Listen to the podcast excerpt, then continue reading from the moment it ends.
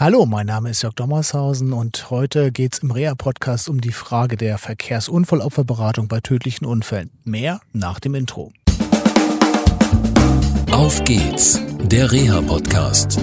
Der Podcast von Reha Management Oldenburg. Mit Tipps und Ideen zur Rehabilitation für Unfallopfer, Rechtsanwälte und Versicherungen. Hallo und herzlich willkommen aus dem schönen Lingen nochmal von mir. Neben mir sitzt Heike Berding und ähm, Heike kennt ihr noch aus der Sendung 169, wenn ihr Stammhörer seid. Und zwar kommt Heike woher? Ja, ich komme aus Lingen. Okay, und was ist dein Beruf? Ich bin Polizeibeamtin und Verkehrsunfallopferberaterin bei tödlichen Unfällen, zuständig für den Landkreis Emsland und die Grafschaft Bentheim. Diese Verkehrsunfallopferberatung bei tödlichen Unfällen, die gibt es nur bei euch hier im Emsland und der Grafschaft? Ja, das ist richtig. Seit äh, gut einem Jahr bin ich dort aktiv als erste und einzige Verkehrsunfallopferberaterin in ganz Niedersachsen. Okay, ganz Niedersachsen. Ähm, wir sind damals, da war es noch relativ frisch gewesen, so kurz darauf eingegangen, worum es bei deiner Beratung geht. Vielleicht kannst du da noch ein bisschen was zu erzählen. Ja, also meine Aufgabe ist es, äh, nach tödlichen Verkehrsunfällen mich an die Opfer zu wenden. Und Opfer von Verkehrsunfällen sind die, die, die Unfallbeteiligten, ähm, Ersthelfer und Zeugen. Wobei ich an die direkten Unfallbeteiligten und Hinterbliebenen natürlich herangehe, herantrete, während Zeugen und Ersthelfer sich bei mir melden können. Okay. Ähm, die Unfallbeteiligten, da gibt es ja zwei. Ähm, welche, die den Unfall verursacht haben und die halt geschädigt worden sind. Kümmerst du dich um beide Parteien? Ja, auf jeden Fall, denn auch ein Fahrer äh, ist für mich ein Opfer. Ähm, der macht das ja nicht absichtlich, einen solchen Verkehrsunfall. Und äh, von daher trete ich auch an ihn heran und frage, ob er Hilfe benötigt. Mhm. Äh, zu welchem Zeitpunkt gehst du auf diese Beteiligten denn zu? Wann, wann ist ein optimaler Zeitpunkt für dich aus deiner Erfahrung, die du jetzt sammeln konntest? Also aus meiner Erfahrung ähm, kann ich sagen, dass äh, zeitnah nach dem Verkehrsunfall eine Kontaktaufnahme erforderlich ist. Nicht jeder braucht sofort Hilfe oder möchte sofort Hilfe, ähm, aber die Kontaktaufnahme ist einfach ganz wichtig, damit die Leute wissen, dass sie sich später auch nochmal wieder bei mir melden können. Mhm. Äh, und wie ist das? Lädst du dann ähm, ja die Beteiligten oder die Unfallopfer dann alle zu dir in die Polizeiinspektion an oder wie machst du das? Nein, ich komme zu denen nach Hause, weil ich es ganz wichtig finde, dass sie in ihrem familiären Umfeld sind, sich dort auch wohlfühlen und äh, eine Polizeidienststelle ähm, ist vielleicht nicht das richtige Umfeld für sie und sie fühlen sich auch verunsichert und sind auch nicht so offen zu mir und äh, von daher bevorzuge ich natürlich, dass ich zu ihnen nach Hause fahre. Mhm. Okay, jetzt ähm, haben wir uns äh, gerade über die direkten Opfer unterhalten. Ähm, wer ist denn noch so beteiligt nach so einem Unfall? Wer kann auch noch, ja, ich sag mal, weitestgehend Probleme haben? Ja, also ich habe die Erfahrung gemacht, dass auch Ersthelfer zum Beispiel Probleme bekommen haben, dass äh, sie traumatisiert waren und auch dringend Hilfe brauchten. Ich wollte eigentlich nicht die Ersthelfer sagen, die sind natürlich auch sehr wichtig, aber ich wollte so ein bisschen mehr auf die Familienangehörigen ähm, abheben, weil da hatten wir ja vor einiger Zeit ein Treffen gehabt hier in Lingen und äh, da war ja eine Familie ähm, ja letztendlich äh, komplett betroffen. Kannst du dafür etwas zu erzählen? Ja, das war ein tödlicher Verkehrsunfall verursacht von einer jungen Fahranfängerin, die auch einen jungen Mann auf der Straße totgefahren hat. Ähm, und ich bin auch gleich am nächsten Tag in die Familie und habe also gemerkt, dass die Eltern ganz voll waren von diesem Unfall. Also weitaus mehr betroffener, betroffen als eigentlich äh, dieses junge Mädchen. Und ähm, ich kann mich an den Vater gut erinnern, der sprudelte einfach nur so, der hatte ein unheimliches Mitteilungsbedürfnis. Ähm, und äh, das hat mich schon äh, sehr bewegt in dem Moment. Okay, wenn wir von Hilfe sprechen, was für konkrete Hilfen bietest du denn an? Hilfen in unterschiedlicher Form. Also äh, ich habe mir Netzwerke gegründet. Äh, dazu gehörst du natürlich auch als Reha-Manager. Äh, und wir haben ja auch schon zwei Fälle gehabt, wo wir zusammengekommen sind. Ähm, das sind aber auch die Traumaambulanzen zum Beispiel, die psychologischen Beratungsstellen, Trauerbegleiter, Trauerangebote oder sonstige Hilfseinrichtungen, die man kennt und deren Netzwerke man aufgebaut hat. Das ist also in jedem, bei jedem Fall individuell. Das, was ich immer wieder spannend finde, für uns ja schon fast Routine, dass wir diese Netzwerke haben, auch nutzen und einsetzen. Für die Betroffenen ist das was ganz Neues und viele wissen eigentlich überhaupt nichts darüber. Ist auf der einen Seite gut und auf der anderen Seite teilweise erschreckend. Ähm, ja, wie viele Menschen nehmen denn überhaupt dein Angebot an? Oder sagen alle, ja, hurra, äh, es gibt was.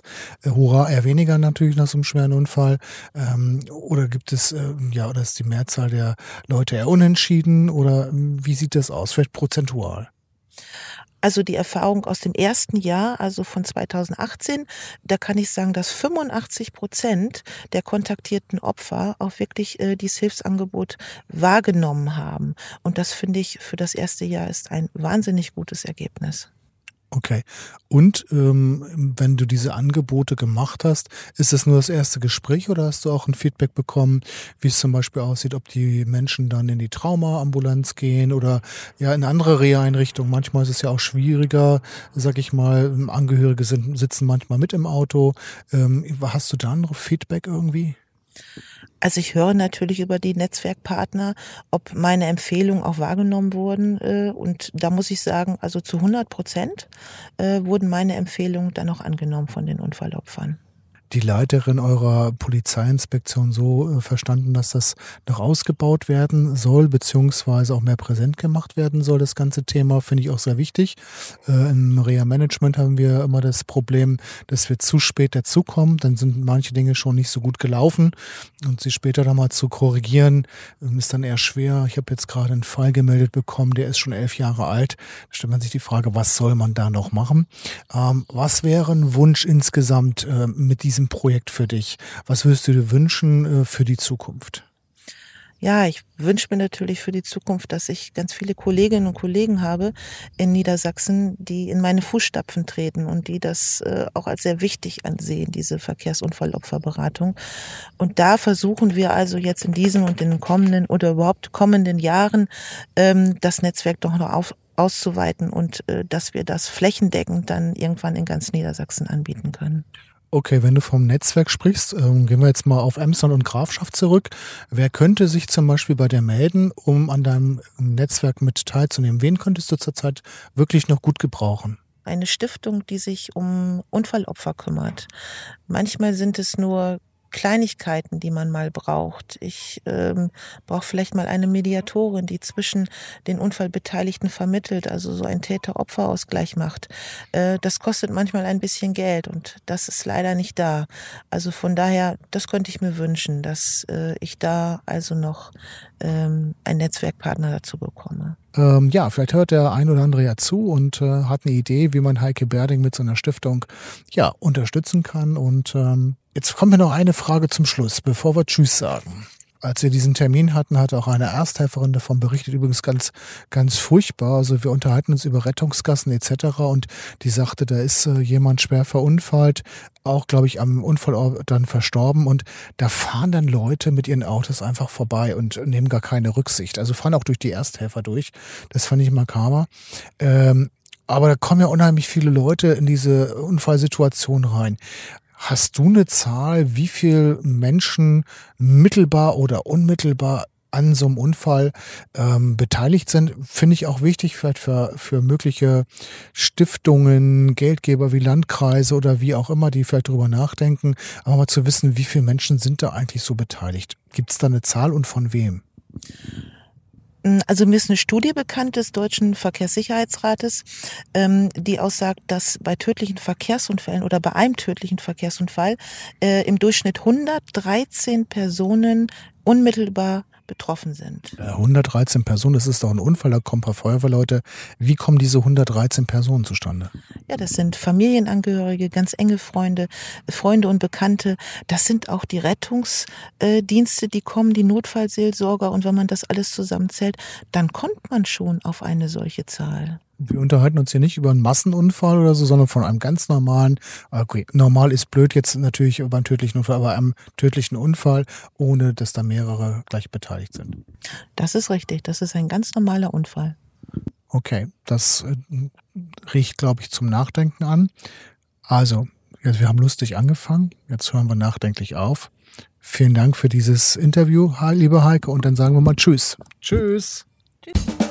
Das war eine Folge von Auf geht's, der Reha-Podcast. Eine Produktion von Reha Management Oldenburg. Weitere Informationen über uns finden Sie im Internet unter www.rehamanagement-oldenburg.de.